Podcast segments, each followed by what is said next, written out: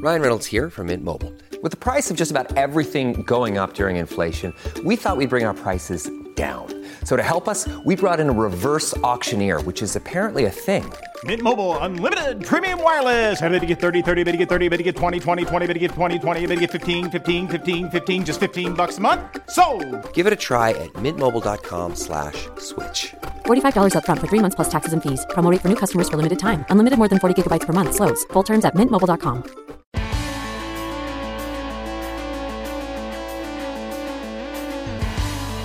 Pod Next. Pod Next. Fala galera, vamos pro episódio 60 do Pod Next. Um episódio que vamos ver o que vai dar isso aí. Mas pra isso tô JP. É, rapaz, e tô aqui cheio de expectativas. Salve JP, salve ouvintes!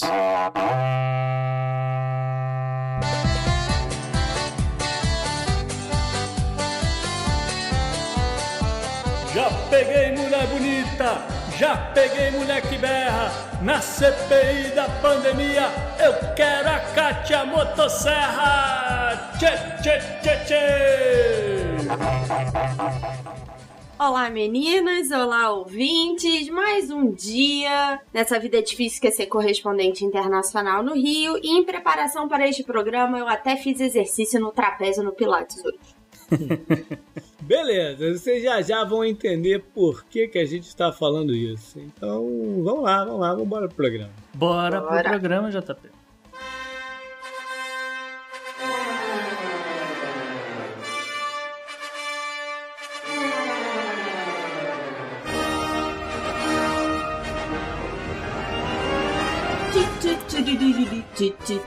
Respeitável público, Circo Brasilis chega trazendo três atrações especiais para vocês. Começamos com um show de Guedes e tratores no palco do Orçamento Secreto. Depois temos Salles fazendo malabares com madeira ilegal. E no picadeiro principal, narizes de palhaço estão sendo distribuídos na CPI da Covid. E a gente conta isso tudo na pauta quente.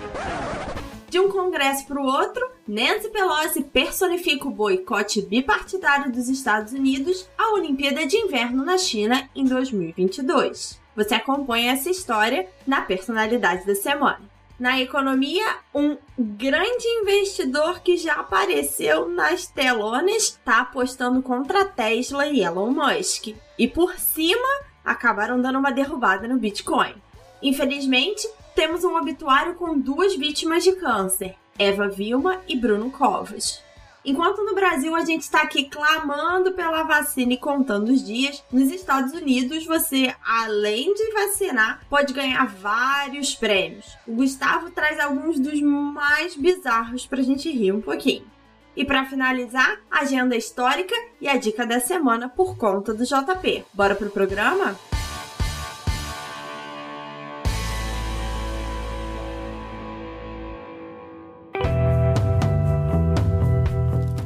Assunto quente da semana. Bom, a gente deu um aperitivo do assunto quente desse programa no episódio passado, quando a gente trouxe o ex-secretário de comunicação na parte de personalidade, figura da semana. Hoje a gente vai avançar aqui em terrenos tupiniquins, porque tem muita coisa acontecendo ao mesmo tempo e acho que a gente precisa dar uma linha para ver se tem interseções aqui, o que, que é fora de contexto, enfim, está na hora de dar uma olhada aqui no Brasil e tentar ver se tudo que está rolando pode ter consequências práticas. Então a gente dividiu aqui esse programa, pelo menos o início dele, em casos. É isso mesmo? Isso. Uma coisa que é curiosa, gente, é que a gente começou essa pauta pensando em falar de CPI especificamente, mas as coisas aqui no Brasil acontecem numa velocidade, numa intensidade tão rápida de loucura, e o nome desse episódio não é à toa, que a gente tá trazendo também outros personagens para além da CPI que estão rolando paralelo, né, Gustavo? É isso, Isa. Como o JP falou e você falou, a gente trouxe aqui alguns casos. A gente começa com o caso do Tratoraço. O caso do tratoraço, que leva aos os holofotes ao ministro da Economia, o Paulo Guedes. Porque o Paulo Guedes anda acusando o ministro do Desenvolvimento Regional, Rogério Marinho, a expor o, o governo por causa do tal orçamento secreto que né, veio a denúncia do jornal do Estado de São Paulo e incluía ali a, a, tal compra de 6 mil tratores de grande porte e a maioria deles superfaturado no valor de 271 milhões de reais e, segundo o levantamento, apenas 12 tratores realmente estavam numa faixa de preço considerada de mercado. É, vale lembrar aqui, a gente já falou disso no programa, Rogério Marinho e Paulo Guedes já se estranharam anteriormente sobre essa coisa de estourar o teto de gastos. Não só o superfaturamento, né, que eu acho que é até o, o furo do orçamento, o orçamento secreto, tem a ver com essa tentativa do Marinho de conseguir verba pro que ele acha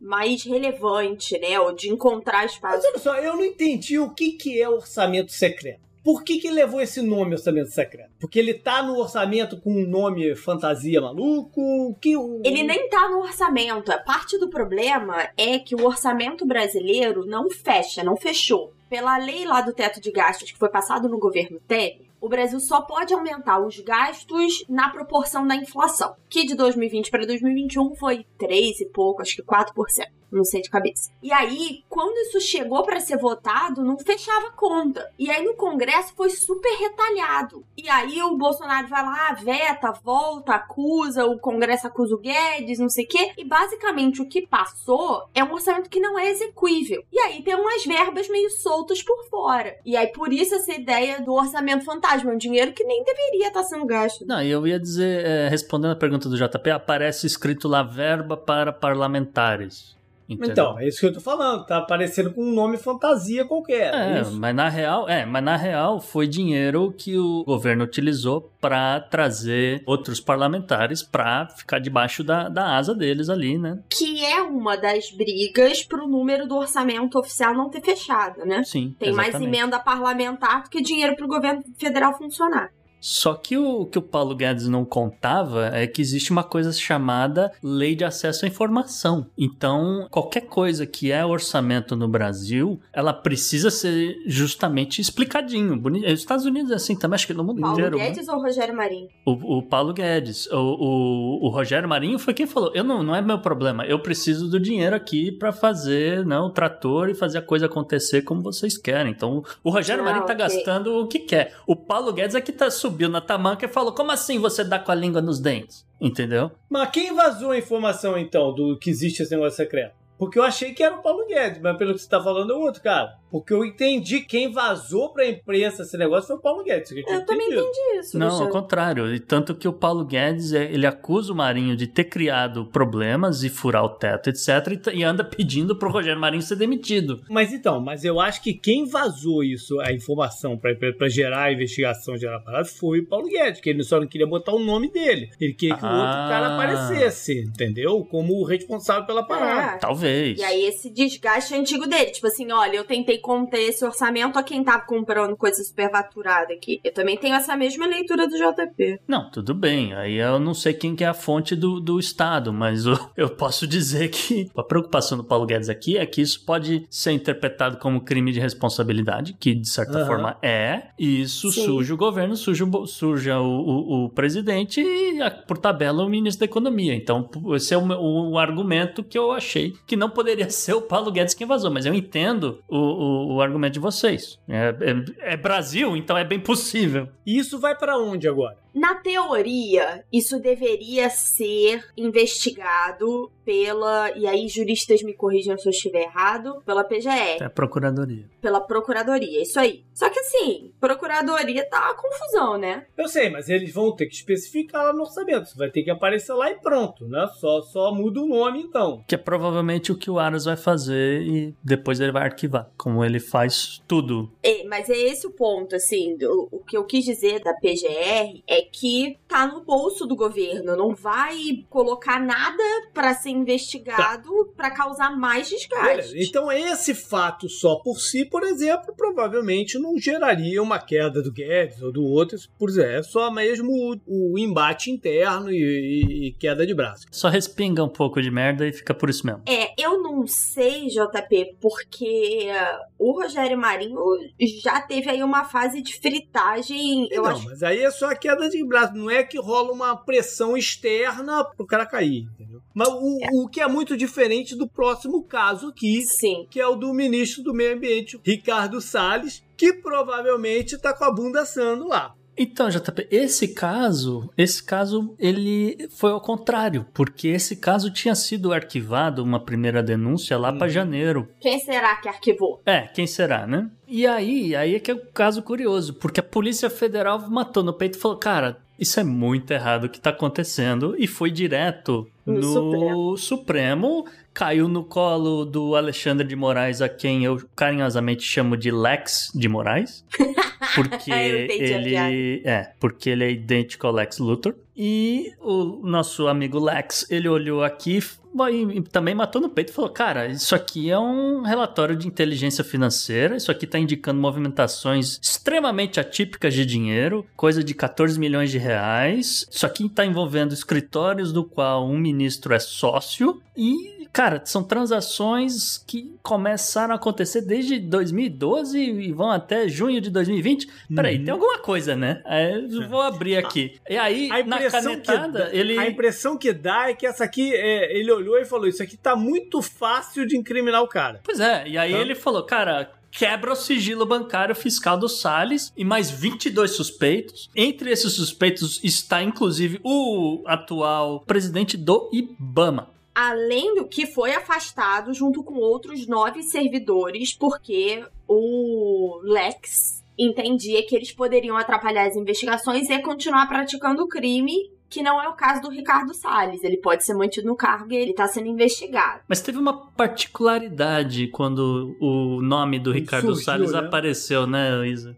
É, então, ele foi, né? Foi lá, teve busca no, no gabinete dele, e aí, essa, essa notícia pra mim é espetacular. Aparece o Ricardo Salles com um assessor armado no escritório da PF, entre aspas, pedindo informações sobre o processo que a gente ainda não falou aqui, mas assim, né? É sobre madeira ilegal e desmatamento na Amazônia, né, gente? Então, assim, Quando surgiu a notícia, foi que veio junto uma parada de que a denúncia teria partido da embaixada americana. Sim. E que isso já pudesse ser uma forma de pressão do governo Biden em cima do Brasil para né, pra mudanças na área ambiental, mas não é exatamente assim, né? É, a situação foi, é muito curiosa, JP, porque, curiosidade, a- o caso começa aqui do lado de onde eu moro. É, Aqui numa, porque chegou em, no, em Savannah, Savannah, na Georgia. Savana, adoro Savana. Sa- Do cacete, é onde foi. Se o ouvinte não- nunca ouviu falar de Savannah, Georgia, existe um filme chamado O Vento Levou, que foi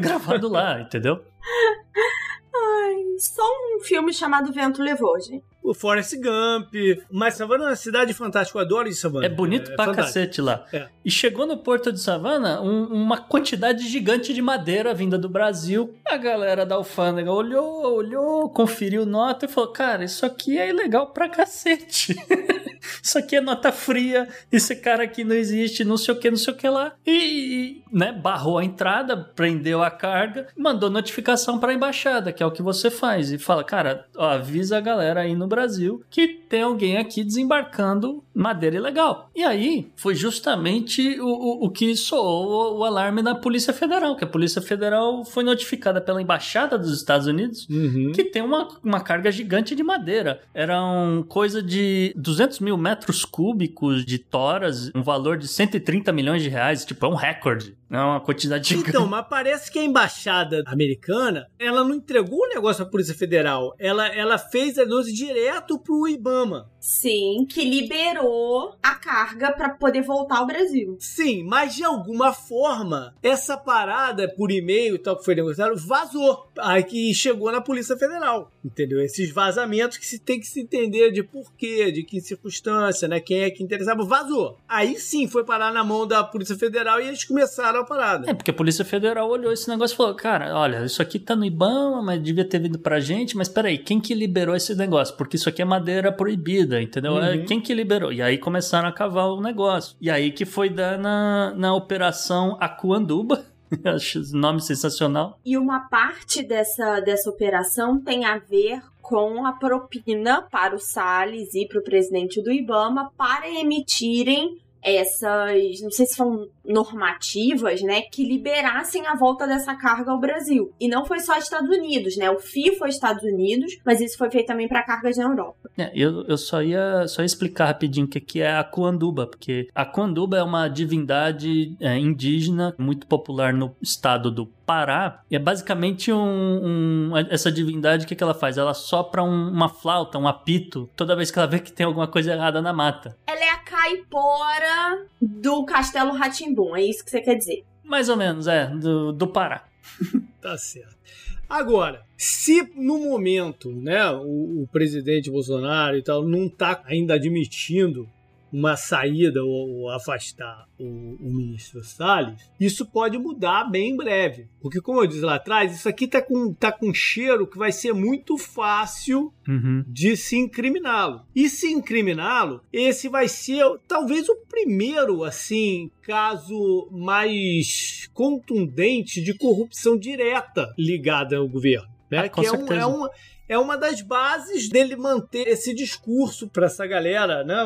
essa base eleitoral dele, de que, pô, a gente faz algumas coisas, não sei o quê, mas pelo menos aqui não tem corrupção. O que a gente precisa entender é se tem uma ligação direta ou se foram coisas aleatórias que se mutinaram, ou se tem uma coordenação, entendeu? Essa que é a parada. E aí vem o meu ponto, JP. O que que para mim amarra todas essas histórias? E Isso fica muito claro nos depoimentos da CPI que a gente vai falar agora. Parece que existem dois pesos, duas medidas dos governos. Então, isso que você falou de ah, a gente é um, um, um governo anticorrupção, isso caiu por terra na primeiro indiciamento do Flávio Bolsonaro, né? Mas Uhum. ele não é governo, mas ele não é governo. Não, mas Ele- é quando o ele- Bolsonaro mexe os pauzinhos, né? A interferência na Polícia Federal e tudo mais. Sim, sim, mas não é um caso de corrupção direta do governo federal, É, entendeu? e, e é uma outra, uma outra coisa aqui, Isa, é que, e sim, você tem razão, que foi quando ele mexeu os, os pauzinhos pela primeira vez, mas isso não grudou na imagem dele, Sim, que é, eu acho que é o aí. ponto que a gente tá querendo fazer. E aí vem essa, essa minha ideia do que, que eu tô falando de dois governos, né? A gente já falou aqui diversas vezes, inclusive no episódio de extrema-direita, que a necessidade de inflamar a base, de falar para a base e depois lá dentro de Brasília, dos palácios, desconstruir esse discurso. E é isso que a gente tá vendo. É uma proteção ao Salles, que não praticamente não balançou, apesar de todas as loucuras que ele falou nesses dois anos. E aí bate de frente com essa ideia de ele tá sendo acusado numa coisa de, de madeireiras, né? A gente vai falar de toda a tentativa de blindar o presidente, né, dos depoentes, que vai de frente a tudo que o presidente falou nas suas lives. De que é ele que manda, de que é ele que resolve, É de que sabido que já tem gente se articulando para fazer a CPI do meio ambiente. Eu acho que vai Sim. acontecer, mas, enfim, está sendo articulado por causa desse fato aqui, porque, né, novamente, né, era o, o próximo alvo natural depois da saída do Sim. Ernesto Araújo por parte da bancada ruralista mesmo, que sabe o quanto que, que é afetada a imagem do Brasil, e principalmente do agronegócio. Mas então a gente vai então para essa terceira parte, que é a CPI da, da, da pandemia, que veio substituir o Big Brother como grande entretenimento nacional nesse momento. Ah, sim. E aí a gente tem visto, né, ao vivo, por todos os lados, né? É assunto do, do, do dia inteiro. E antes da gente entrar nas, na parte técnica mesmo, eu queria dizer o seguinte: eu, eu andei lendo umas coisas interessantes sobre ah, o, os senadores, a galera tudo tá lá jogando cena, jogando pra câmera, né? Fazendo o, o, o showzinho à parte. Eu quero dizer que isso é o que a CPI faz Sim. como sempre, né? É. Sim. A CPI, se tiver um pouco mais de holofote nela, é foi, foi assim, todas elas foram assim, né? Isso não é um fato novo. O único fato novo, de verdade, é que dessa vez a gente tem o incremento da mídia social. Então as paradas explodem muito diferente. As frases, os depoimentos, eles ecoam de uma maneira diferente. Mas não é nada fora do modo de operar do pessoal de Brasília em todas as CPIs que a gente viu terem um pouco mais de relevância. Quando o JP fala assim, poxa, a novidade é a rede social e tal, e tá todo mundo falando, eu acho que outra diferença é, várias das outras CPIs eram um caso de corrupção, Brasília, empresário. Aqui a gente tá falando de mais de 400 mil mortos e por que que a gente não tem vacina no Brasil. Então acho que é muito mais próximo da população, muito mais direto. E lembrando que essa CPI tá sendo feita, obviamente, para desgastar a imagem do Bolsonaro, vários dos senadores na CPI estarão na reeleição na mesma votação daqui a um ano e meio. Então também é palanque para eles falarem lá, olha só, eu fui lá, eu bati, eu defendi a vacina, eu defendi o que quer que eu tenha que defender. Então é claro que é palco para todo mundo, né? É picadeiro, como tá aqui na pauta. A CPI realmente ela não tem esse poder de, de realizar um julgamento e sair prendendo gente à torta direito, né? Que isso aí é incumbência do poder judiciário. Então é, é bom falar essas coisas porque tem gente que nunca viu CPI na vida tá vendo agora porque tá na pandemia, tá em casa e tá passando no YouTube. Né? Eu me lembro de viver TV Senado no- nos anos 90 porque era o único canal que tinha na TV. né? Meu Deus, Gustavo. É, eu, eu morei no interior, Isa. E aí é o seguinte: o que acontece aqui é que você tem algumas estratégias. Você realmente tem os senadores que estão indo lá aparecer porque eles precisam se reeleger, então ele vai vão falar alguma coisa e vão aparecer e sabe que o Brasil tá vendo. E vai ter senador que realmente tá interessado em desmembrar o caso e tem feito algumas coisas. E aí tem também a base do governo que vai lá e fala um monte de asneira. Sim. Bom, então vamos entrar aí no que tá rolando da CPI e vamos tentar ver o que que pode ter de consequência prática disso aqui, né? Uhum. Então, a CPI foi criada a pedido do senador Randolph Rodrigues para avaliar questões de omissões e erros na condução da pandemia pelo governo federal. Então, a origem foi daí, quando começaram as histórias de vacina, de cloroquina, quando começaram os escândalos nasce. A CPI consegue o número de assinaturas e aí o presidente do Senado não abriu, até que alguns senadores levaram pro STF e aí é, o STF obrigou o presidente do Senado a abrir porque disse que tinha lá o mínimo de assinaturas e tudo mais. E aí a gente até falou aqui que num primeiro momento o governo federal tentou incluir nesse mandato, vamos dizer assim, da CPI, a questão dos estados e municípios, como esse dinheiro tinha sido gasto e tudo mais. Só que foi impedido porque, pela legislação, estados e municípios não podem ser investigados na esfera federal. Isso é competência das assembleias legislativas Uhum. e câmaras de vereadores. Tecnicamente, existe alguma diferença de uma CPI do Senado para uma da Câmara? Não, depende de qual foi a casa que pediu a abertura e pode ter sido, pode ser uma comissão mista. Nesse caso, o pedido veio do Senado.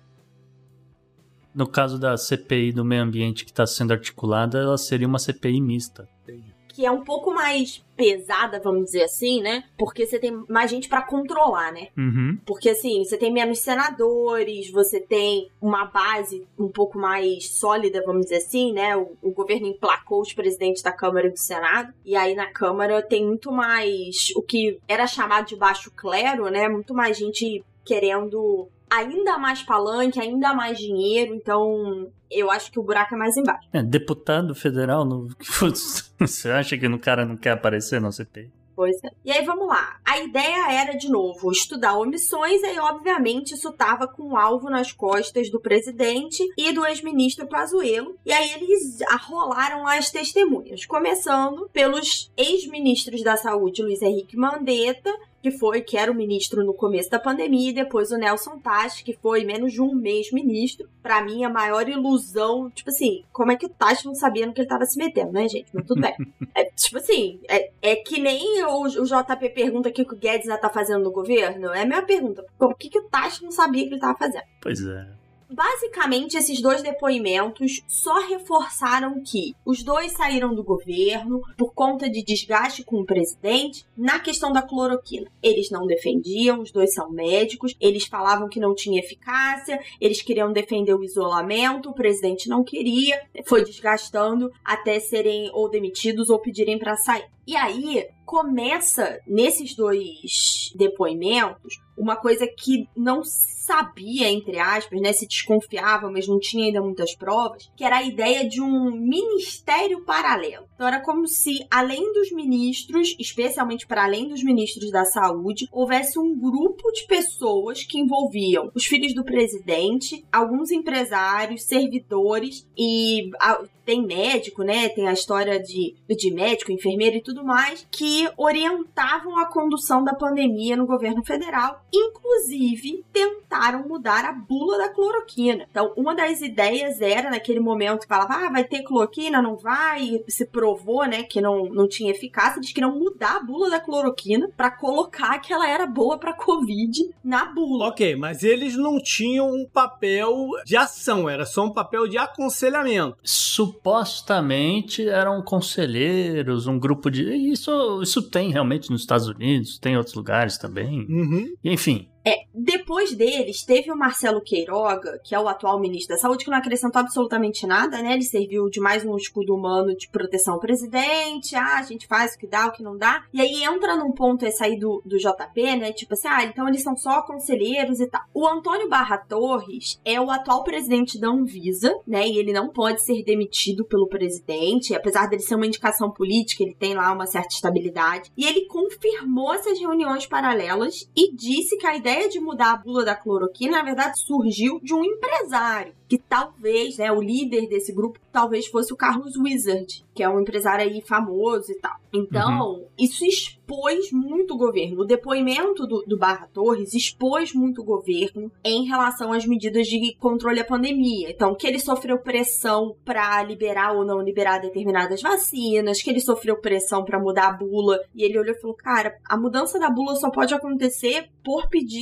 do, da farmacêutica, da farmacêutica, óbvio. direto à Anvisa, sabe? Tipo assim, não existe uma pessoa física protocolar um pedido de mudança de bula. Então, assim, foi um depoimento que não foi explosivo, tava todo mundo olhando aí pro que o Pazuello ia falar, né? Antecipando. E, na verdade, é um depoimento que reforça muito essa ideia de omissão que pode ter uma consequência prática. Eu não acho, a gente vai falar ainda daqui a pouco, eu não acho que vai ter um caso de responsabilidade que pode virar impeachment, mas pode ficar muito clara a omissão do governo federal. Só um parênteses rápido, Isa. É, não é só remédio que a farmacêutica tem que pedir para mudar a bula, por exemplo. A galera que fabrica, por exemplo, alguns pesticidas, etc., também são eles que têm que entrar com pedido na Anvisa e falar: olha, é, vocês aprovaram esse negócio aqui para tomates, mas olha, funciona muito muito bem com alface alface ou berinjela, o que quer que seja, dá para reavaliar e, e, liberar e tal, e aí de novo. Então, enfim, só um parênteses para dizer que essa é uma função muito importante na Anvisa. Não é só chegar Exatamente. na base da caneta e falar: olha, este remédio que cura malária vai resolver todos os problemas antivirais de um negócio que ninguém nunca viu na vida. Entendeu? Não, é maravilhoso, né? Porque o Pazuello falou várias vezes que a cloroquina é um antiviral, até que um dos médicos, né, um dos senadores que é médico falou, amor, não, é antiprotozoário, sabe? Tipo assim. É, pelo amor de Deus. Sabe né? nem do que, que você tá falando. Uhum. Pois é. E aí, a gente chega no Fábio Van Garten, que a gente já citou aqui, e é quando o circo começa a pegar fogo. Eu ouvi uma análise muito interessante, porque basicamente o que, que o Van Garten fez? Falou: olha, blindou o presidente, como todas as testemunhas têm feito, jogou no colo do Pazuello, falou que a culpa era dele, a incompetência era do Ministério da Saúde. Só que ele que entregou a carta da Pfizer com a oferta de vacinas datada lá de setembro, e a carta que ele entregou tinha a lista lista de todo mundo que recebeu. Aí então o barraco não existia desabou. mais essa o plausible deniability, né, que você nega e não tem muito como comprovar de que não sabia, né? Ah, o presidente não sabia. Cara, ele recebeu uma carta Sabe? É por isso que eu falei, aí Então- que o barraco desabou. Exatamente. E aí, por que, que eu tenho falado isso? É essa ideia da omissão. Ah, foi um crime de responsabilidade? Não, mas, cara, foram oferecidas 100 mil doses. Eram duas ofertas. A gente vai falar disso quando chegar no depoimento do Carlos Murídio. Mas, cara, eram 100 mil doses. E nem resposta. Não é nem tipo assim, a gente não tem interesse. É tipo, nem, nem se dignar. E assim, também, novamente é bom, é bom dizer, eram 100 mil doses de uma vacina em setembro que ninguém sabia se ia funcionar ou não. Sim, Poderia Sim. funcionar e ser a melhor coisa do mundo, e a Pfizer na- no, no momento seguinte falou: beleza, agora você precisa de 200 milhões de vacinas, vamos negociar 200 milhões de vacina, entendeu? Mas toma aqui 100 mil pra ver se funciona, que é o que eles fizeram com, com Israel e com outros lugares. Ele fala, pô, funciona, realmente funciona. Então toma aqui mais 9 milhões e pronto, tá aí Israel, hum, 80% da população vacinada. Bom, mas aí veio o presidente da Pfizer e confirmou muitas dessas informações, né? Sim, e confirmou, e aí vem um outro, uma outra coisa, né, que pesa nessa coisa de omissão do governo, e aí abre um parênteses, né, o Renan Calheiros nos últimos dias, na plaquinha de nome dele, não tá mais escrito Renan Calheiros, tem o número de mortos da, Eu da- reparei, pela eu reparei. Covid. E por que isso? O que, que o presidente da Pfizer traz? Ele diz que foram feitas duas ofertas, uma de 30 e uma de 70 milhões de doses ao governo federal. E aí não era ou, era e, né? Uhum. E que isso ficou sem resposta até o Vanguard intervir em novembro. O Vanguard só ficou sabendo porque um empresário contou pra ele que ninguém respondeu, tá? Uhum. E a primeira oferta vinculante que ele chama foi feita em 14 de agosto, depois de uma demonstração de interesse do próprio governo e garantia doses ainda em 2020. Uhum. Lembrando que no Brasil só começou a vacinar janeiro profissionais de saúde. Então, essa coisa que o pessoal fala assim: ah, não é, é, é o número de doses, quantas pessoas poderiam ter sido salvas, isso claramente, mas o quão mais avançado na vacinação a gente poderia estar se a gente já tivesse as doses da vacina. E aí, resumo das ofertas, tá? Primeira oferta, 14 de agosto. 18 de agosto foi feita uma segunda oferta que trazia ainda mais doses para 2020. Então, essa oferta de 70 era original, e aí o governo poderia assinar interesse em receber mais doses ainda em 2020. 26 de agosto era igual à segunda oferta, com doses adicionais para o primeiro trimestre de 2021. E aí começa. O barraco já tinha desabado, né? Mas Uhum. aí sim. Primeira coisa, todo mundo falando, né? Todo mundo tentando blindar o presidente, dizendo que ele tinha sido mal assessorado, que ele não sabia. O presidente da Pfizer confirmou que Carlos Bolsonaro e Felipe Martins, que é assessor para assuntos internacionais da presidência, muito próximo ao Carlos Bolsonaro, participaram da reunião. Uhum. Segunda coisa, o governo diz que a Pfizer tinha cláusulas leoninas, né? Que era um absurdo. É exatamente o mesmo contrato oferecido e fechado em 110 países. Não, eu não vou falar nada não, mas se, eu, se fosse eu negociando esse negócio, ah, tem cláusula leonina, não sei o quê.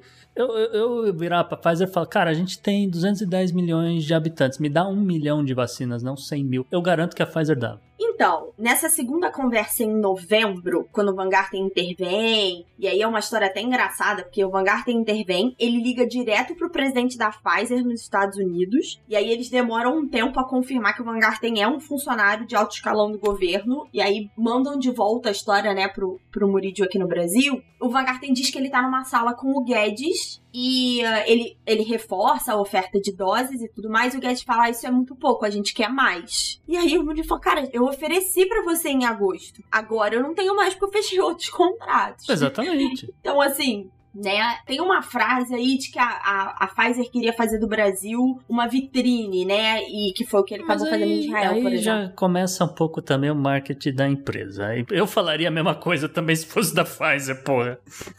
Beleza. Aí a gente teve um depoimento que é mais só pra botar lenha na fogueira, que é do ex-chanceler, né? Mas, Não, não, não, peraí, JP. Porque o depoimento do senhor Ernesto Araújo teve um momento épico que foi a história do comunavírus. E essa história do comunavírus, isso aí pegou pesado e fez a Cátia Abreu entrar em campo. E aí eu vou pedir pro Henrique soltar o áudio da Cátia Abreu.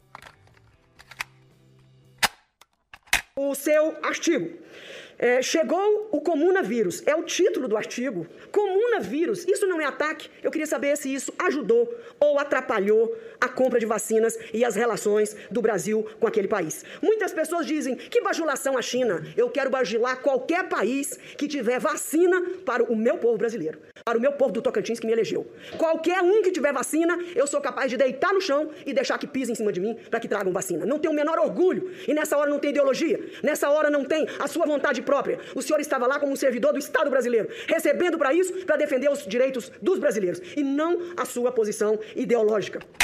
Cátia Abreu, raposa velha da política, né, minha gente? Ah, não, não, não, não, é. esquecer, não vou esquecer do passado dela, não vou esquecer nada, mas ela tinha completamente razão em dizer que, cara, vacina não é ideologia. Vacina é o que o povo precisa nesse momento, porque esse negócio tá saindo de controle e tava saindo de controle em agosto e não importa, né, precisa botar esse negócio no teu braço, não importa de onde é que é essa vacina. Então, esquece esse negócio de coronavírus, bicho, e me arruma vacina, que eu não quero saber da onde é que venha, mas me dá um troço que funciona. E ela tá certa nesse ponto. Bom, aí entra na, no, no, que era a grande expectativa dessa fase da CPI, que era do ex-ministro da Saúde, o Pazuello. O primeiro suspense seria dos trajes dele. Ah, sim. Né? Com que ah. trajes que ele apareceria? Se com a farda militar ou com os trajes civil, afinal de contas, ele estava num cargo civil.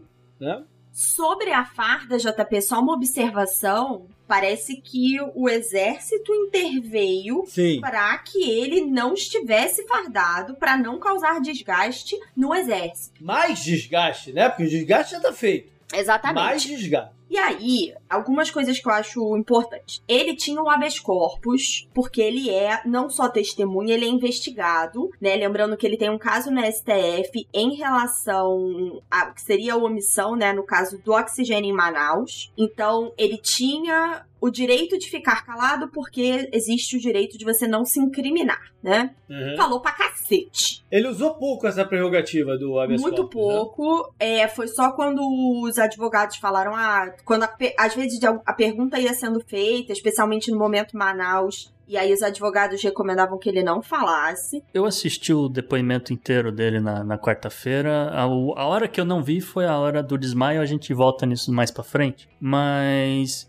ele ganhou confiança porque começou uma sequência de senadores governistas que estavam puxando Sim. o saco dele e entraram uns senadores que estavam lá só para fazer número, porque não, não queriam nada com nada. E, e mesmo o, o, Renan Calheiros, que foi um dos primeiros, ele não, também não mostrou muita, muito brilho. Ele não foi tão agressivo. E não foi tão agressivo. Então, acho que isso foi dando confiança no, no general, então o cara desatou a falar, entende? Pode ser tática do Renan? Pode, mas. É, tem várias análises aqui, gente. Renan Calheiros, outra raposa da política, né? Vamos lá, a gente tá aqui. Ninguém tá aqui elogiando nem Cátia Abreu nem Renan Calheiros, tá, Não, gente? Pelo, amor de Deus. Deus. É, mas... Agora, uma coisa que eu achei interessante, ele tava muito acuado, tanto que ele usou o instrumento, né, de adiar e falar que não podia comparecer, blá blá blá. E aí, logo no começo do, do depoimento dele, ele dá uma pitada na comissão, porque começam a fazer várias perguntas e ele fala assim: Eu gostaria que vocês não fizessem perguntas simplórias. E aí o Omar Aziz vira para ele e fala: Olha só, abre aspas, Vossa Excelência não vai dizer pra gente o que vai perguntar ou não. Tá aqui para responder as perguntas dos senadores. Para muitas delas, basta sim ou não. Quando fala muito sem explicar nada, fica difícil. Exatamente. E aí ele é, é o primeiro tapa na cara que o Pazuello leva e dali, amor. Não, mas ali é ele já tava. Abaixo. Não, não, ali ele ainda tava forte. É quando volta do almoço, que aliás era para ser meia hora, eles voltaram com quase duas horas de, de almoço ah, depois, ah, é que aí né? realmente começaram a, a, bater forte nele e você vê que ele perdeu o controle. E foi a primeira vez que ele de fato usou o habeas corpus, que ele ficou mudo, não respondeu uma pergunta da senadora, que eu esqueci o nome. Sei que ela gama, né? Gama, é. Pois é, tem, começam várias perguntas, exatamente aí a gente queria indicar o seguinte: o fato dele não ter usado o habeas corpus, né, indica aí, acho que o Gustavo resumiu muito bem lá no grupo dos hosts, que é, ele foi muito bem treinado. Sim. Não impediu que ele caísse em contradição e tivesse mentido e mentiu mesmo, né? O Renan Calheiros listou 14, tiveram mais vários aí indicados aí na internet. Então a gente queria puxar três dessas principais mentiras, porque a gente vai entrar na pergunta principal do JP, que é quais são as consequências. Então, Isa, só para ilustrar então para as pessoas, tem algumas coisas que o, o, você realmente consegue treinar, que é, por exemplo, a questão de você tergiversar, que é você enrola, enrola, enrola, não responde a pergunta, mas também não fala nenhuma bobagem. E isso meio que aconteceu com esse áudio aqui. E nós vamos, em janeiro, iniciar a vacinação. Em janeiro. E a partir do início, com 2, 6 ou 8 milhões de doses já em janeiro, nós já vamos nos tornar o segundo, talvez o primeiro, dependendo dos Estados Unidos, país que mais vacinou no mundo apenas talvez atrás dos Estados Unidos ao final de janeiro. E quando nós entrarmos em fevereiro com a nossa produção em larga escala e o nosso PNI, que tem 45 anos, nós vamos ultrapassar todo mundo, inclusive os Estados Unidos. E, e, você fala, cara, o Brasil, obviamente, que não vacinou esse tipo de coisa, mas o argumento que ele usa, que ele fala: olha, não é possível você marcar uma data, marcar um cronograma de vacinas, porque eram fatores que você não consegue dominar. Tudo bem, é uma tremenda de uma cascata, porque vários outros países estão seguindo cronogramas e tal, mas aqui ele se vale de um subterfúgio que existe dentro do direito jurídico. Isso é pouco diferente dessa outra situação aqui. Toca o áudio, Henrique. A quantidade que nos ofereceram desde o início: 500 mil doses em janeiro, 500 em fevereiro e 1 milhão em março. 6 milhões no total no primeiro semestre. Senhores, nós não podíamos ficar nisso. Quantas vezes eu falei com a Pfizer? Quantas vezes eu falei com a Pfizer? Quantas vezes eu falei com a Pfizer? Nós queremos a Pfizer em grande quantidade e queremos sem as condições leoninas. Então, essa declaração foi feita no dia 11 de fevereiro desse ano, em que claramente o general mostra que ele estava conversando com a Pfizer, que é completamente diferente do que o depoimento que ele fez hoje na quinta-feira, né? E aí vem o terceiro áudio aqui que a gente separou, que é esse que realmente interessa, que é realmente ele incrimina inclusive o presidente. Toca aí, Henrique perguntou, protocolou para o senhor um pedido de intervenção federal na saúde do Amazonas. Por não. O senhor falou aqui que ela não foi acatada por decisão da reunião. Da reunião interministerial, onde o governador foi chamado, apresentou a sua posição Perfeito. e houve uma decisão nessa reunião de que não seria feita a intervenção. Me diga uma coisa, à luz da Constituição, quem é que decide intervenção? São os ministros ou o presidente da República? Não, o presidente da República estava presente. Ah, ele estava presente? Estava, então claro. ele decidiu senador Eduardo. Então ele decidiu que não tinha que intervir na saúde do Amazonas? Essa decisão foi feita nesta reunião. Perfeitamente, obrigado. Esses pontos é, nem são as maiores contradições, tá? Essas aí são seriam as mentiras deslavadas, né? Que nem o Gustavo falou, que podem ser passíveis aí de julgamento. Uhum. Mas as principais contradições têm o seguinte: houve uma pergunta sobre se o presidente havia mandado desfazer o acordo com o Butantan lá atrás na Coronavac. E o Pazuello diz que não, que nunca recebeu essa ordem do presidente. E existe lives do presidente falando: já mandei desfazer, porque o presidente sou eu, quem manda sou eu, né? É que, que eu brinco que ele acha que ele é o presidente, que ele é o dono do universo. E aí, numa live, alguns dias depois, perguntado sobre isso, né? O que, que ele tinha feito, o Pazuello fala: ele manda, eu obedeço. E aí, na comissão, quando perguntado, ele diz que não, que ele não tinha considerado, que ele não tinha recebido nunca a ordem. Quando mostram esse vídeo para ele, ele fala que isso era só uma fala do presidente nas redes sociais e que ele não tinha considerado isso como uma ordem. Pois é, isso é muito interessante, porque é, são coisas novas, né? Que a justiça não está acostumada, de repente, a lidar com Uhum. o com esse tipo de coisa. Porque essa é uma galera que se elegeu e se mantém a base desse tipo de conteúdo de WhatsApp, né? Essas coisas assim, Sim. entre aspas, esse conteúdo de WhatsApp. E realmente, o, o fato dele ter falado numa live, até que ponto isso é uma incriminação? Né? Falar, falou. Como falou, já é um monte de coisa. Teve alguma ação para tentar acabar com o acordo? É, é- aí tem que ter uma, tem que ter uma diferenciação assim, do falar e do agir. Não só falar, vou mandar fazer, o outro falar, ah, vou obedecer, e aí? Mas fizeram alguma coisa? E esse é justamente o, o argumento defensivo dele, que ele Exato, fala que mas o é o presidente argumento. é que ele fala, JP, que o presidente ele é é, uma, uma figura política e existe uma figura é, é, da mídia, Comunicativa, é. comunicativa da mídia. Então a figura que está no Twitter não reflete a figura que ele é de verdade É, para mas isso nação. é interessante. Isso é interessante. Mas é aí, isso, JP, entendeu? minha pergunta é a seguinte: se eles conseguirem colar esse discurso, o quanto isso não machuca a base aliada? Se a base, se você fala pra base o seguinte, o que eu falo que pra você não é o que eu faço lá.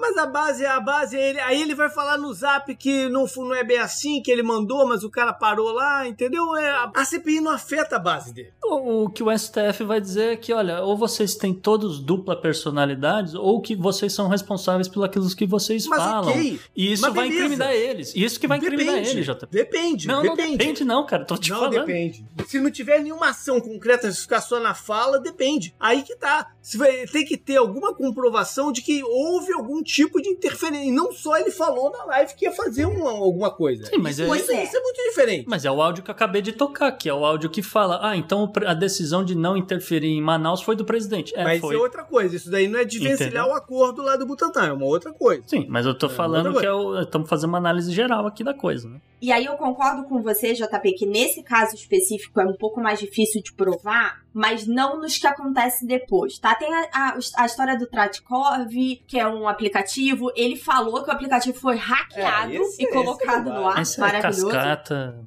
Muito maravilhoso. Mas assim, ele tem um outro ponto que ele fala, quando pergunta, né, da responsabilidade do governo federal, ele diz que o STF proibiu o governo federal de fazer as coisas. E isso não é verdade. Quando o STF garante o direito dos estados e municípios de agirem, foi porque o governo federal queria bloquear as medidas de isolamento e não queria mandar dinheiro. Teve toda aquela história. Então, esse é o ponto que prova a omissão. Quando ele fala o governo federal não fez nada, ele comprova a omissão. Uma omissão, a omissão nesse caso gera crime? Gera crime se ele sabia, que é o chamado prevaricação. Não, não, não, não, não. Gera crime de responsabilidade? Como presidente, não. Ele pode ser indiciado depois. Ele não vai conseguir, não vão conseguir abrir um impeachment com isso. Não, impeachment não, mas é, não deixa de, não torna menos crime. Ele, é, não, e não estou só falando do presidente, eu estou falando aqui do ministro, que é, tecnicamente Inclusive. ele não é mais protegido pelo governo. Tudo bem, cara, mas eu, eu tô preocupado com a, com a aplicação prática da coisa. Vai gerar alguma coisa? É isso que eu tô falando, é isso que eu tô falando. Ele pode gerar, JP. E aí o ponto principal é Manaus. No seguinte sentido: se ficar comprovado a omissão do governo federal, como está ficando no depoimento do Pazuello e na CPI, então o Pazuello diz que só soube do caso dia 10 de janeiro. Tem um documento no Ministério da Saúde provando que ele soube no dia 7. Ele diz que ficou só três dias sem, o Estado ficou 20 dias sem oxigênio. Uhum. Ele não interveio, não mandou dinheiro.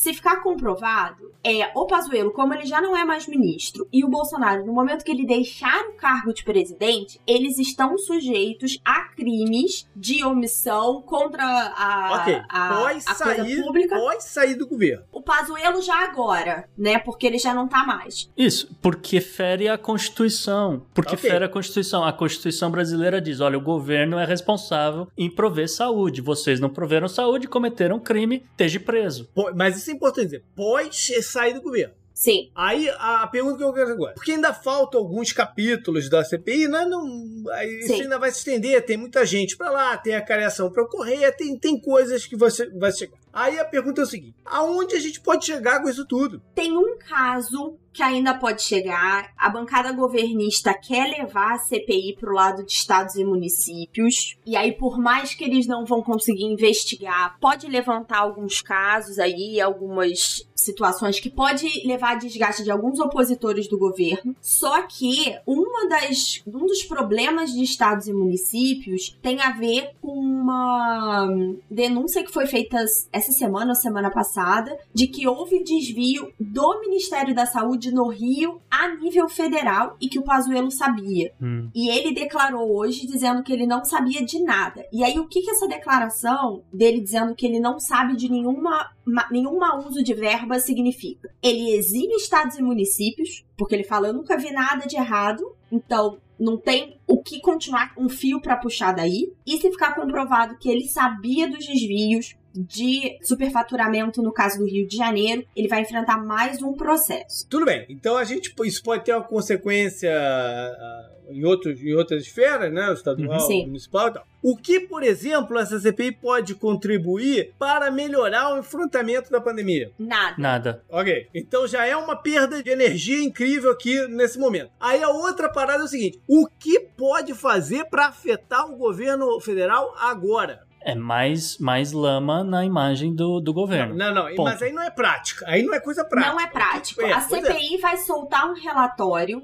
dizendo o que, que ela, quais foram as conclusões e as punições que são recomendadas. Uhum. E isso vai para a Procuradoria Geral, que a gente sabe que vai engavetar tudo que tiver a ver com o governo. Pode gerar, em relação, por exemplo, o, o Van Garten ainda está no governo e ele tem vários casos ali de faltar com a verdade, que, né, que eles Ok, chamam. ele então ele pode pode rodar. ser preso direto. Sim. Tá. Agora, a única questão prática é: tudo isso vai levantar mais poeira. A rejeição do governo Bolsonaro hoje é muito vinculada à pandemia. Uhum. E aí você, na verdade, é, é mais uma pá de cal. Mas eu concordo com você que na prática, hoje, não tem efeito. São efeitos para daqui a eleição e pós. Não, tudo bem, mas a gente tem que chegar a alguma conclusão para não dizer que isso aqui é uma grande perda de tempo, cara. Então, entendeu? E É isso que eu quero chegar. Porque o, o, o- tudo é uma grande perda de tempo, entendeu? Agora, pô, até porque essa questão da imagem, do desgaste, a gente ainda tá um ano e meio da eleição. É, A eleição no- já começou, no- JP. Eu sei, não, mas no mundo atual, um ano e meio é uma eternidade. Pode acontecer de Sim. tudo. Até um povo gigante é, alienígena chegar e o exército lá explodir o cara e virar herói, tipo ótima. Sei lá, tudo pode acontecer em um ano e meio, entendeu? Tudo pode acontecer. Até lá as pessoas esquecem. Os, os caras que estão, que, que você falar, estão pensando em se reeleger, daqui a um ano e meio ninguém vai lembrar quem é que falou o cada coisa, entendeu? É um gasto de energia enorme para pouco resultado prático. CPI não dá resultado prático. A CPI não é uma estrutura de resultado prático. Ela é uma comissão parlamentar de inquérito. Mas o que está envolvendo e o que está tirando de tempo nosso aqui é muito grande, cara. Então isso tem que gerar algum, algum resultado. Até porque o para base governista assim, se você falar, afetou a imagem dele. E aí o cara pode dizer, mas isso aí concluiu com o quê? Não concluiu com nada, vocês não provaram nada, não sei o quê. E, e ficar nessa conversa, é aquilo que eu falei. A base eleitoral do governo, isso afeta muito pouco. Concordo com você na base. O problema é que a eleição do ano que vem, por mais que a gente esteja um ano e meio ainda de distância, ela vai ser decidida por um público que não é a base, nem do PT, que hoje é a figura né, mais forte aí para concorrer com o Bolsonaro, nem com o próprio Bolsonaro. Então, mesmo que você fala, pô, daqui a um ano e meio talvez eles não consigam colar essa imagem, já era, já tem um desgaste. Então, é um jogo muito mais longo. E eu vejo uma outra questão prática para agora, JP, que obviamente afeta eleições, que é o seguinte: todo mundo que não tem um candidato, e aí é o centrão como um todo, né, do MDB, até republicanos, apesar de ter o filho do presidente, ele faz uma leitura política de quem ele vai apoiar. E nesse momento, essa balança não tá pendendo pro presidente. E aí, o que, que eles vão fazer? Eles vão pedir mais emenda, eles vão causar mais tumulto no Congresso e vão impor mais derrotas. E aí, isso aí, essa roda vai girando até todo mundo bater na eleição. Olha só, a parte da- das denúncias aqui que podem acontecer, ela não necessariamente vai para a Procuradoria Geral. Ela pode ir muito bem para o Ministério Público do Distrito Federal, que é o que já está acontecendo com, por exemplo, o senhor Fábio Weingarten. As questões de quebra de sigilo, de não sei o que, isso aí envolve o STF. Então, pode não virar um- alguma coisa. É bem possível. Muita CPI termina em pizza e nada acontece, e fica só as imagens sendo manchadas daqui e dali. Como pode muito bem o Ministério Público Federal do Distrito Federal começar a agir e pegar essa galera que não tá mais participando do governo, entende? Então, não resolve na prática a questão da pandemia no Brasil, não, realmente não resolve, não vai trazer vacina hum, pro Brasil, tá? O Brasil está continuando no mesmo lugar onde estava. É, aqui é uma, é uma tentativa de fazer um pouco de justiça com essas 440 mil, quase 500 mil pessoas que já morreram, entende? É achar, é apontar quem pode ser ou não culpado. Enfim, há vários nomes ainda que podem estar pintando nesse circo, vamos dizer assim, né? O seu questão do Carlos Bolsonaro, questão do Osmar Terra, até o Paulo Guedes andaram ventilando.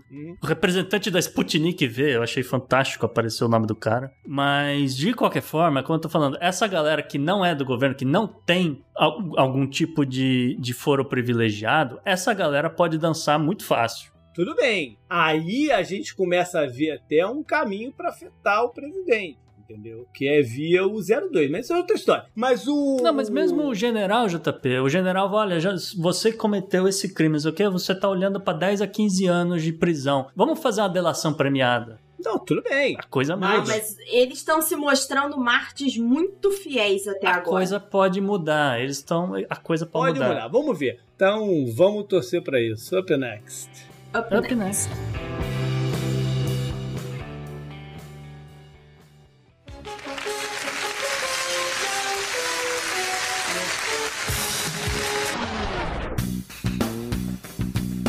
A gente sai do Congresso Brasileiro pro Congresso Americano, é isso? Pô. É exatamente isso. Essa semana, Nancy Pelosi, a presidente, a líder democrata no Congresso, ela resolveu aderir a um movimento que pede pelo boicote aos Jogos Olímpicos de Inverno em Pequim. São jogos marcados para fevereiro de 2022, ao contrário dos, dos Jogos Olímpicos no Japão, que tá meio que nesse ninguém sabe se vai rolar ou não. A de Pequim tá certinho na data, confirmado, ninguém fala nada, enfim. O lance aqui do boicote, na verdade, não é nem para proibir atleta de ir. Ela, ela, o que ela falou foi: olha, se o atleta quiser ir, eu não posso impedir o direito dele de ir e vir e tal. Agora, patrocinadores, líderes de outros países, né, os chefes de estado, esse tipo de coisa, recomendo que não vão participar, recomendo que não legitimem esses jogos em, em Pequim por conta de questões de direitos humanos.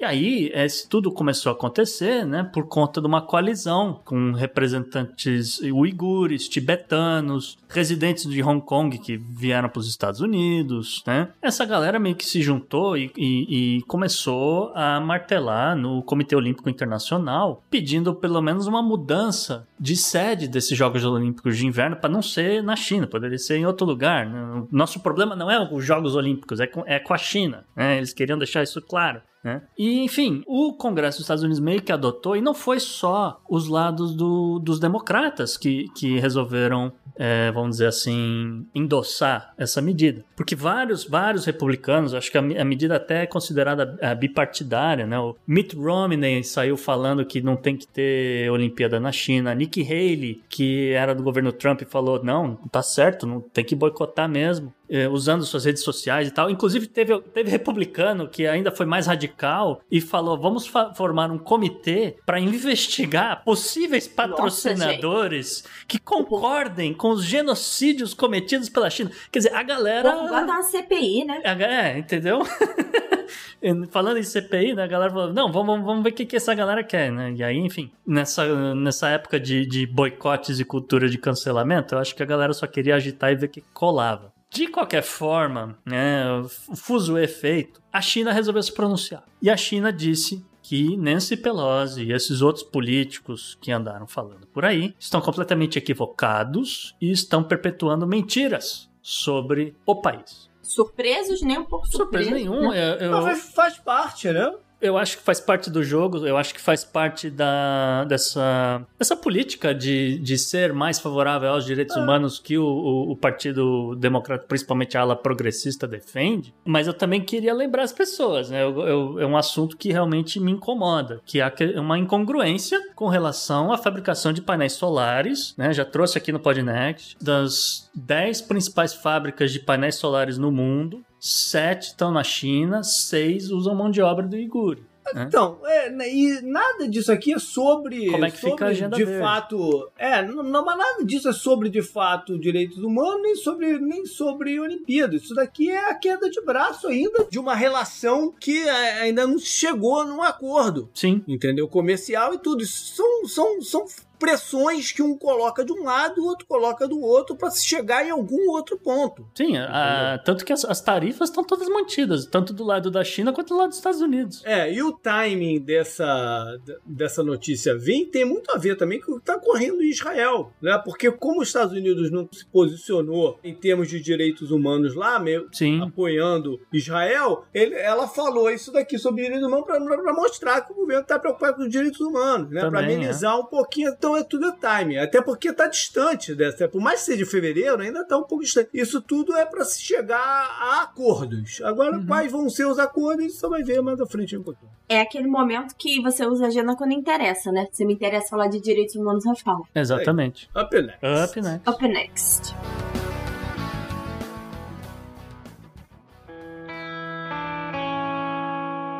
Economy. Economy. Economia mundial.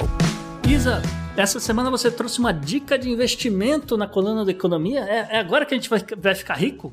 É, não, né? Na verdade, é tudo que não se faz, né, gente? Então vamos lá. Meninos, vocês já viram a grande aposta? O filme sobre a crise de 2008? É, umas duas vezes, inclusive. É, pra quem nunca viu, gente, é o filme sobre o crash do mercado imobiliário em 2008 e tem o personagem do Christian Bale, pra quem não viu ou não conhece, não tem muito spoiler, tá, gente? É o cara que consegue enxergar a crise que tá pra acontecer e ele aposta contra as hipotecas e acaba ganhando muito dinheiro. Na verdade, essa pessoa existiu, ele existe, é o Michael Burry. Ele é um gestor de um hedge fund, que seria o equivalente a tipo um fundo multimercado aqui. E nessa semana, todo mundo ficou sabendo que ele tem uma aposta de mais de meio bilhão de dólares contra a Tesla. Então, quando a gente falou aqui de GameStop, a gente já explicou que no mercado financeiro a gente tem como fazer essa aposta contra, né? Operando vendido ou operando através de derivativos, que é o caso que o Burry fez. Então, se Tesla cair, ele vai ganhar dinheiro. Então, como é que a gente ficou sabendo disso? Saiu um relatório da SEC, que é a Security Exchange Commission, que seria a nossa CVM aqui no Brasil, mostrando que a Blurry Cheyenne Asset Management, que é esse fundo administrado por ele, tem mais de 800 mil puts, essas opções de venda de derivativos contra a Tesla. Não tem muitos detalhes, a gente não sabe prazo, não sabe exatamente a estratégia, mas o que a gente sabe é que ele tá apostado pelo menos desde março e algumas informações importantes sobre Tesla. As ações da empresa de Elon Musk subiram 700% em um ano, então foi uma subida muito forte até janeiro de 2021, quando bateu o pico de perto de 900 dólares e já tiveram uma queda de cerca de 35%. Olhando os resultados de Tesla, teve um lucro recorde no primeiro trimestre de 2021, mas os investidores ficaram ainda muito com o pé atrás. O lucro veio abaixo do esperado, a empresa não estabeleceu nenhuma meta de venda de carros para 2021. Houve uma queda forte das vendas na China, que é um mercado muito importante para a Tesla, no mês de abril, e a empresa tem tido um pouco de dificuldade de encontrar alguns insumos, especialmente para os chips que vão nos carros elétricos. E uma das coisas mais importantes, uma grande parte dos investidores de Tesla, na verdade, está apostando no Elon Musk, na ideia que ele tem. E ele tem passado muito tempo no Twitter falando de criptomoeda, muito mais que qualquer outra coisa, e tem tido aí algumas conversas que ele não está se envolvendo tanto no negócio como deveria. É, uma grande parte de investidores institucionais reduziu ou desfez as suas posições na empresa. E juntando com tudo que está acontecendo esta semana, depois de ter passado sei lá quanto tempo falando de criptomoeda, que Tesla tinha comprado Bitcoin, nananã, ele deu uma entrevista segunda-feira dizendo que a empresa pode vender sua enorme posição em Bitcoins e que já parou de receber a criptomoeda como forma de pagamento pelos carros. E aí, quem tá acompanhando o Bitcoin falou, cara, Bitcoin caiu aí 30%, o que que tá acontecendo? Começou com essa declaração do Elon Musk, continuou com várias falas aí sobre regulação de criptomoeda, especialmente na China, e essa perda de 30% é basicamente tudo que Bitcoin ganhou desde a fala do Elon Musk a favor da criptomoeda. Então, depois vocês me perguntam por que, que eu não gosto de cripto. Beleza, up next. Up next.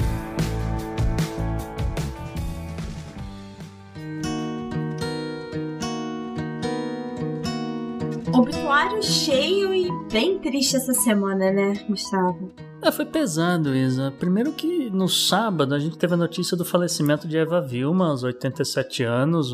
A atriz foi vítima de um câncer no ovário. Só que assim, ela vinha de uma sequência de internações terríveis, ela teve é, embolia pulmonar, um monte de coisa. E aí ela descobriu que estava com esse, esse câncer e coisa de uma semana depois ela morreu, entendeu? Não, não dava nem para fazer nada. De qualquer forma, a atriz recebeu 93 prêmios durante a carreira dela, ela rodou por várias é, é, vamos dizer, vários canais da TV brasileira. Ela participou de pelo menos 34 peças de teatro, 30 filmes no cinema. Foram, foram 63 trabalhos na televisão e tal. E, assim, eu tenho poucas memórias de novelas no Brasil, mas eu jamais vou esquecer do papel dela como Maria Altiva na novela A Indomada.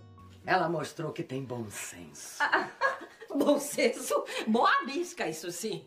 Foi embora porque é covarde, porque se borra de medo de mim, sabe? Muito bem que eu acabava com a patifaria dela. Dona Altiva, tô me tendo, criatura.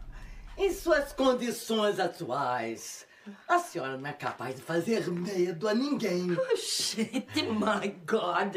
Mas que audácia!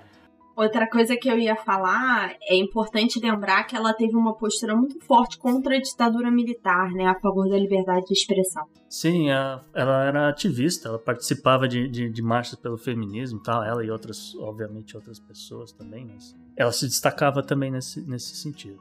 É, e também essa semana, no dia 16 de maio, faleceu o prefeito de São Paulo, o Bruno Covas, aos 41 anos e também de câncer. O Bruno Covas, que é neto de um político das antigas chamado Mário Covas, um dos fundadores do PSDB, e ele descobriu a, a doença. Ele já era prefeito, mas não eleito, né? Ele tinha sido vice do Dória. Quando o Dória depois sai para ser candidato a governador, ele assume uh, o cargo.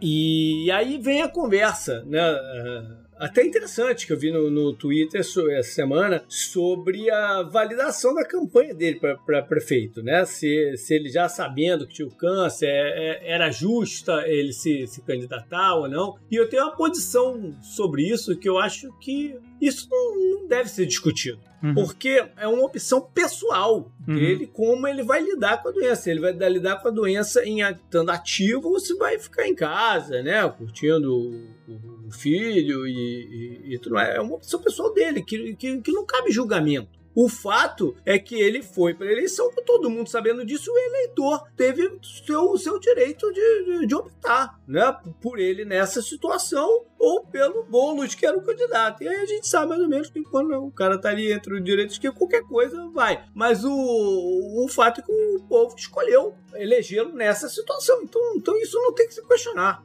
Não, pode se questionar um monte de coisa. O, a campanha dele, o discurso, de, né, de fazer um discurso e depois agir de uma forma diferente. O caminho dele como neto de, de, de um político, né, um caminho mais fácil de privilégio. Tem várias coisas para ser discutida. Assim. O fato dele decidir se candidatar, não. Não, e se a gente começar a discriminar gente que tem uma doença pré-existente. é perigoso até. É perigosíssimo. É, é perigosíssimo. Eu acho isso péssimo pra democracia. Ele foi o prefeito mais jovem, né? Ele falava muito sobre a cidade, também, assim, zero apego ao Bruno Covas como, como político. E ele vinha melhorando, né? Essa última rodada e esse sangramento é que é, causaram toda. É, levar aí ao falecimento. Mas. Uhum. Up next. Up, Up next.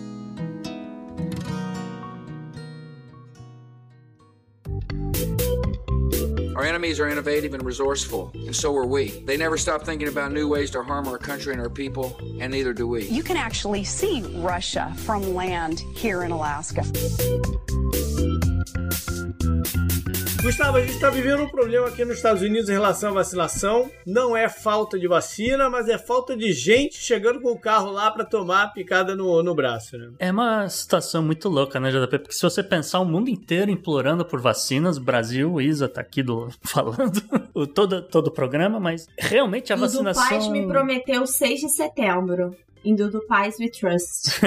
Mas a, a vacinação dos Estados Unidos deu uma estagnada. Esse aqui é o fato. É, tem, ela continua aumentando o número de pessoas e tal nas últimas semanas. Mas, a, por exemplo, a previsão de atingir essa, essa imunidade de rebanho no dia 4 de julho não deve acontecer. Não a previsão já tá mais para agosto, o que é bom pra caramba. Ninguém tá reclamando de sem agosto, mas tá tendo os atrasos. Inclusive, a nova recomendação do CDC, né, de, de- que liberou o uso de máscara em quase que todo lugar, até nos lugares é, internos, né, Uhum.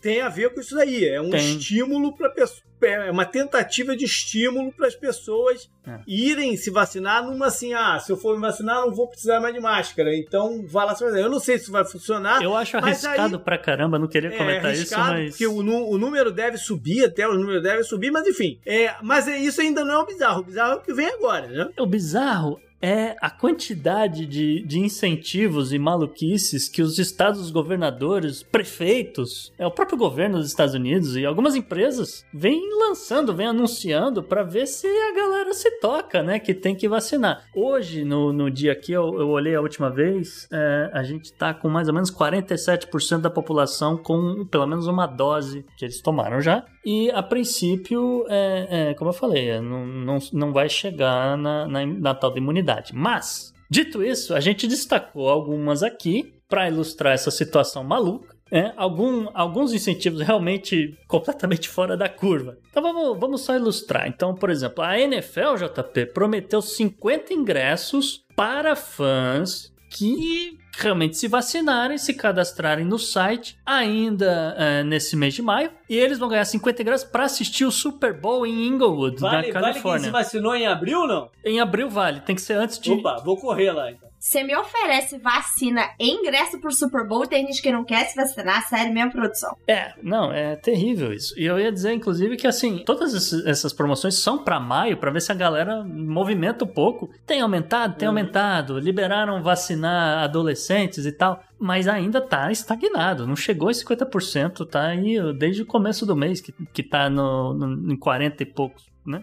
Mas vamos seguir aqui. O primeiro caso, assim, que realmente chamou a minha atenção, inclusive por isso que veio parar aqui no Bizarro, foi a história do Alabama. Porque o, o governador do Alabama lançou o, o Race to End Covid, né? A, a corrida para encerrar o Covid. Então ele fez a Secretaria de Trânsito do Estado Uhum. é, criar uma parceria com a agência que controla a pista e o autódromo de Talladega, que é um super tradicional da Uhum. NASCAR, né? Então, quem chegar no autódromo e tomar a vacina durante a semana tem direito a dirigir na pista a uma velocidade de aproximadamente entre 115 e 130 km por hora. E, né, por conta do, do- de ser um circuito de NASCAR, muitas vezes vai, vai acabar dirigindo inclinado. A única coisa que não pode é ultrapassar o pace car. Mas, assim, se você quiser pegar sua picape 4x4, você pode ir lá meter 130 na pista Alguém, de por Talladega. favor, depois traz a estatística de quantas pessoas capotaram? Ah, sim. O programa no Alabama em particular, é, não vou dizer que não é voltado mais para homens, porque os homens nos Estados Unidos não estão se vacinando. Mas, segundo o diretor do autódromo, tem muita mulher também aparecendo querendo dirigir.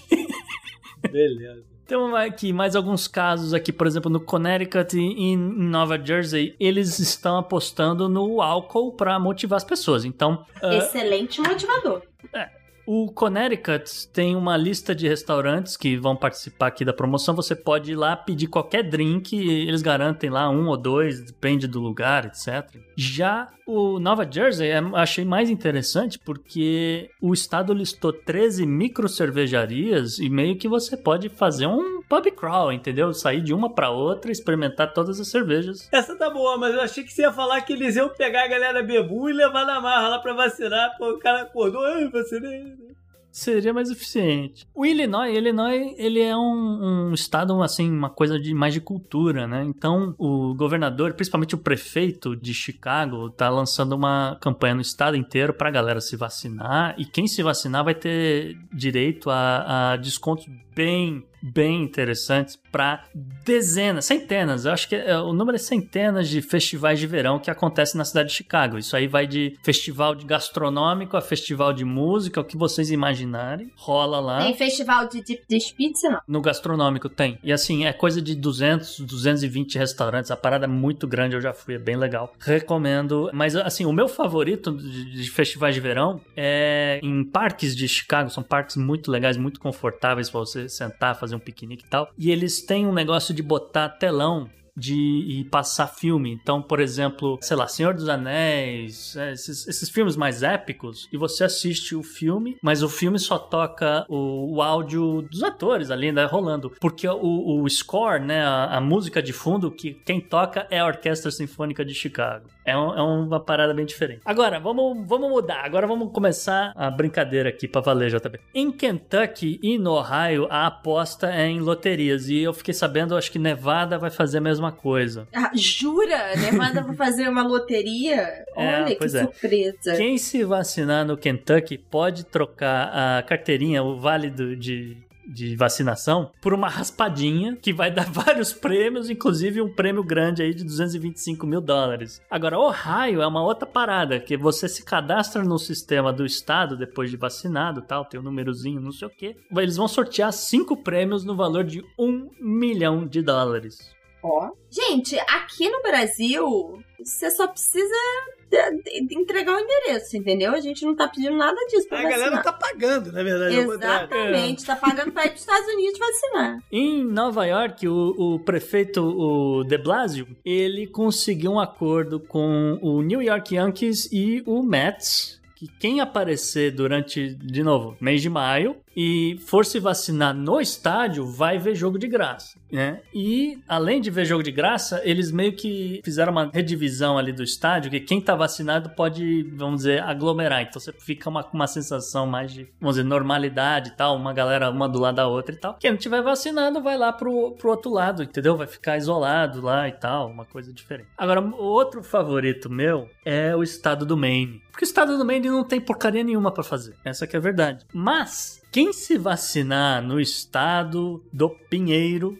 tanto que não tem nada, só tem árvore, né? Você pode trocar a sua carteirinha por uma licença para pescar, caçar ou realmente só utilizar ali o parque para fazer um cross country, uma parada dessa. E de, vamos dizer, é uma uma filosofia voltada para os esportes outdoor, vamos dizer assim.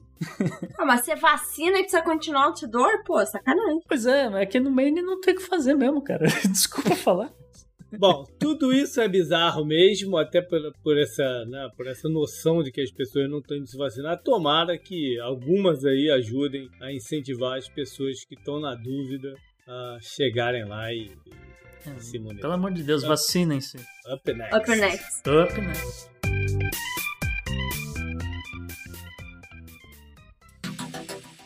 Anote no seu calendário.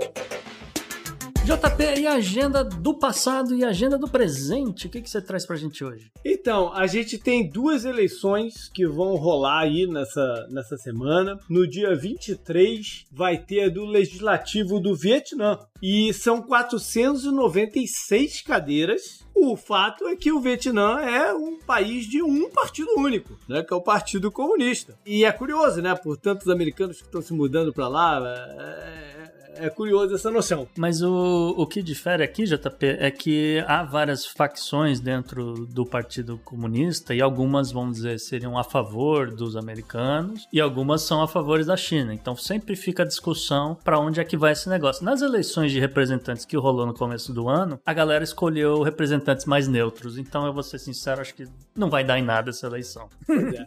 E eles podem ou não, então, confirmar o atual primeiro-ministro né, no, no, no, cargo Fan Min Shin. E a outra eleição também é uma eleição curiosa. No dia 26 de maio tem Síria, presidencial na Síria, quando o Bashar al-Assad vai tentar, né, tentar entre aspas, ficar aí no cargo por mais um mandato. Os mandatos lá na Síria são de sete anos. A eleição ocorre ainda no meio da guerra civil e o, a questão dos refugiados é uma questão importante, porque tem muita gente expatriada que vai poder votar a partir do dia 20 de maio já, até um pouco antes, né? Hoje que a gente tá gravando. Deve dar mais final. trabalho fraudar essa eleição de expatriado. Eu acho que não tá claro aí qual é a regra de quem é o do expatriado. Eu acho que refugiado não pode. Tem que ser um outro tipo de expatriado. Enfim, tá meio nebuloso aí. Como é, de um modo geral, a, a eleição é nebulosa, porque tem, tinham várias regras para pessoa poder se candidatar ou não. A maioria dela é restritiva, né, para eliminar os candidatos contrários aí ao, ao Assad. Muita gente não, não conseguiu nomeação. Inclusive, uma delas era da obrigatoriedade da pessoa estar tá morando na Síria por 10 anos. Uhum. O que afasta da eleição muitos líderes da oposição que se encontram fora do país para né, pra, pra, Claro. pra se proteger e tal. Então já afasta esses caras da eleição. E a eleição, óbvio, está sendo questionada aí a validade dela ou não, enfim. Eu ia falar justamente nessa questão de, de validação da eleição, JP, porque quem garante a segurança na Síria, em Damasco, etc., hoje é a Rússia. Então eu pergunto aqui se quem vai organizar a eleição é o Putin. É, é, Sistema russo eleitoral. É. Se ele é lista de países que vão estar como observadores, é Rússia, Irã, Venezuela, é assim, entendeu? Ah, então é, vai, vai dar muito certo. É, já deu, já deu certo. Já, já deu certo. Baixar vai se eleger, já deu certo. Vamos então para a agenda do passado. Aí eu vou começar com o dia 24 de maio de 1964, quando teve uma confusão imensa num estádio de futebol no Peru, em Lima, e que é até hoje o maior desastre em termos de número de mortos num estádio de futebol. Se você somar todos aqueles grandes desastres famosos da Inglaterra, né, de Sheffield, de Juventus e Liverpool. é, vários deles. Tem uns seis ou sete na- no, no Reino Unido. Se você somar todos eles, não dá o número de mortes que deu em Lima nesse dia aqui. Eles têm um cálculo aí de 328 pessoas, mas, mas sabe-se que é muito mais do que isso, né? Até porque o governo peruano não quis investigar muitas coisas, culpou agitadores comunistas como responsável por a coisa ter acontecido, enfim, tá aí na, na onda do comunavírus. Mas o, o que aconteceu foi o seguinte: tava, tava rolando uma partida entre Peru e Argentina, válida pelo pré-olímpico de Tóquio. Tóquio sempre, e Olimpíada sempre envolve aí muita confusão, né? A gente já falou sobre isso algumas vezes também. É, o público no estádio era de 53 mil pessoas. O Peru precisava de um resultado bom para enfrentar o Brasil na última rodada e ter chance de ir para a Olimpíada. O jogo estava 1 a 0 para a Argentina, já faltando 6 minutos para acabar a partida. O Peru teve um gol anulado, que o juiz deu falta do cara que levantou a perna para bloquear o chute de um defensor e a bola entrou. E o juiz deu falta do cara. E aí começou a, a insatisfação, né? Um cara invadiu o campo, o segundo cara invadiu o campo para tentar bater no juiz, então não sei o quê. E a polícia foi extremamente agressiva com, com esses caras, espancando os caras em campo. Aí a galera ficou puta e invadiu geral. Geral foi pro campo. Especialmente de um setor lá, o setor norte. A galera querendo pegar o juiz e agora querendo pegar a polícia também. Inclusive, o nome do juiz era Angel Passos. Ah, Se vacilar, ele era parente do Azagal. Mas enfim, eu vou perguntar pra ele numa outra ocasião se, o- se juiz era, era parente dele. Aí a polícia começou a jogar gás nesse setor da arquibancada, o setor norte, lá, nordeste, não sei o quê. E aí causou pânico e a galera Caraca. tentou fugir pelo túnel pra sair do estádio. O que, que aconteceu? O túnel que tinha é, shutters. Shutters é.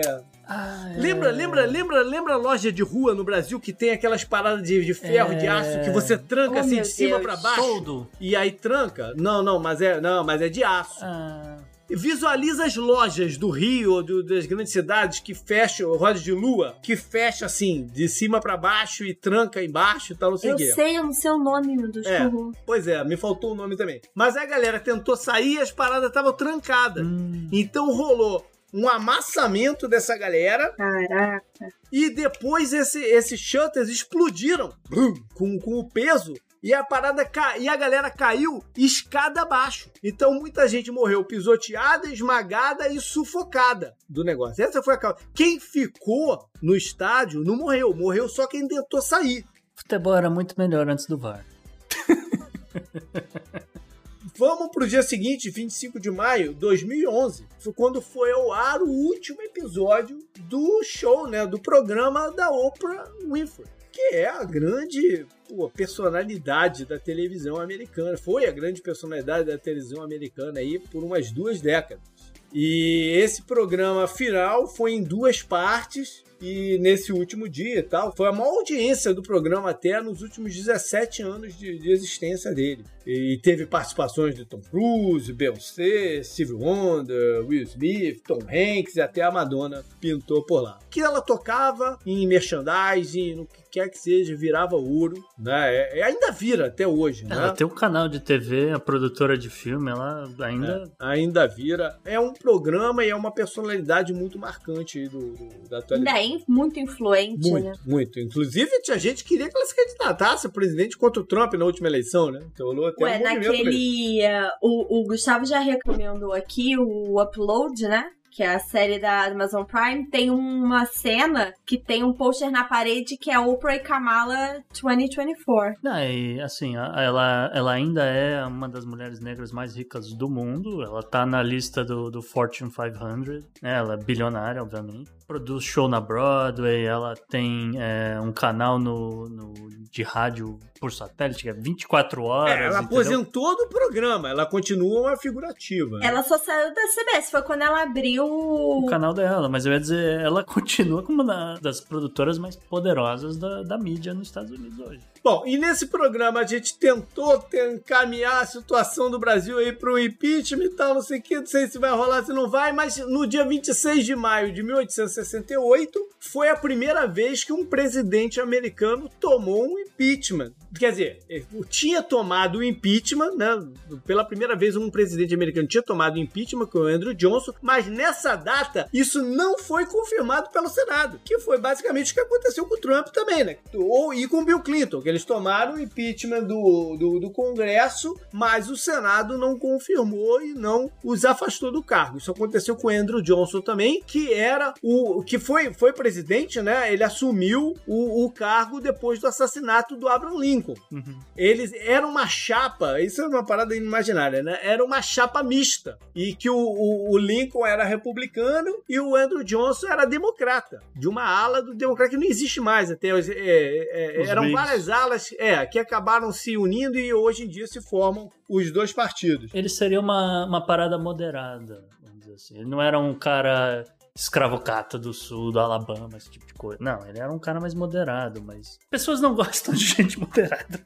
É, e ele bateu de frente, ele bateu muito de frente com o, o, pessoal da ala mais radical do Partido Republicano, que na época eram os abolicionistas mesmo, né? Sim, sim. E, enfim, ele, ele foi polêmico porque ele deu anistia à galera confederada aos generais e principais líderes, né? Então ele, ele, ele, tem esse lado. O que gerou o impeachment dele no Congresso foi uma tecnicalidade, hum. né? Uhum. E como a gente sabe, impeachment é um fato político, né? Exatamente. A tecnicalidade é o, o... suficiente, o estopim. Não, é, é, é não é o estopim, não é, dizer, é a desculpa. É a desculpa. Né? É a desculpa para o cara levar o, o impeachment. E a, a, tecnicalidade foi que ele afastou o ministro, o que, o que então era chamado, né, ministro da guerra, e o Congresso tinha passado uma lei, um act, que ele, o, o presidente não poderia afastar pessoas do cargo que tinham sido confirmadas pelo Congresso sem consulta do Congresso. E o, e o Andrew Johnson usou de uma, de uma manobra porque ele aproveitou o, o hiato, né, o, o as férias do Congresso, para dar a suspensão no ministro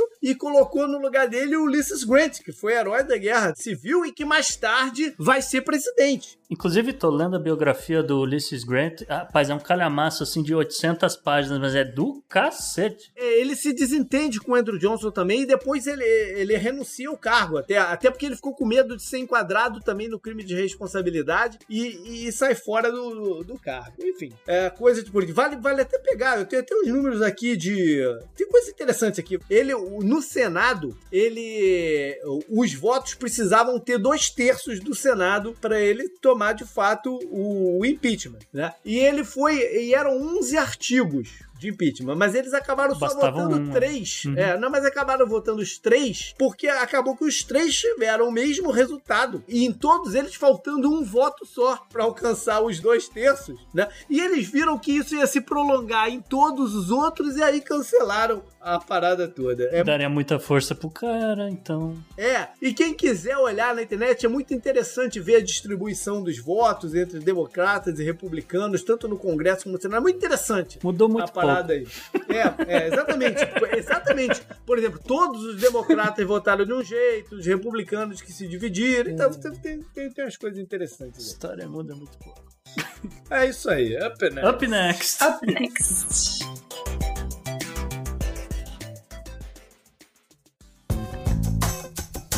Esse eu recomendo pra você.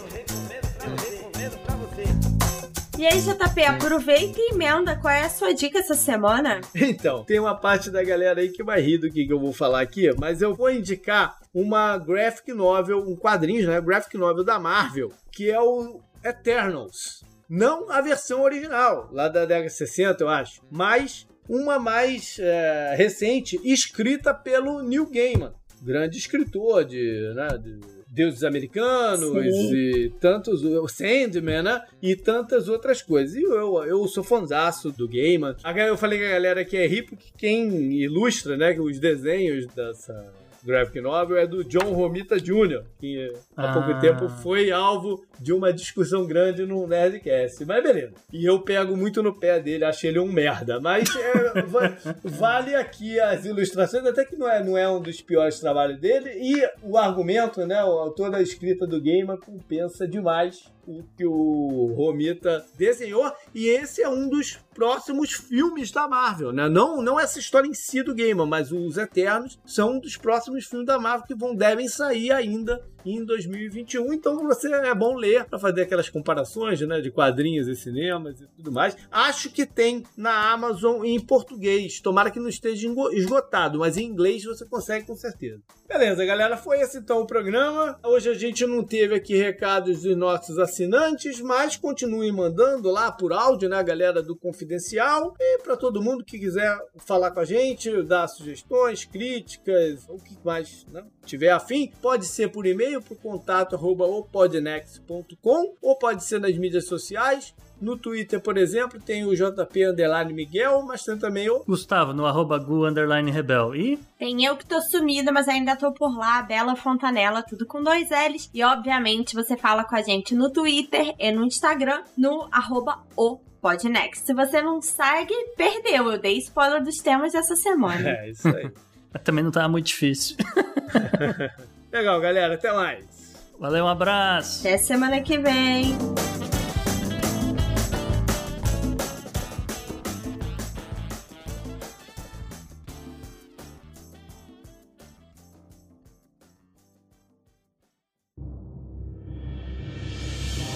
Este episódio foi editado por Atelas, soluções em áudio para podcasts.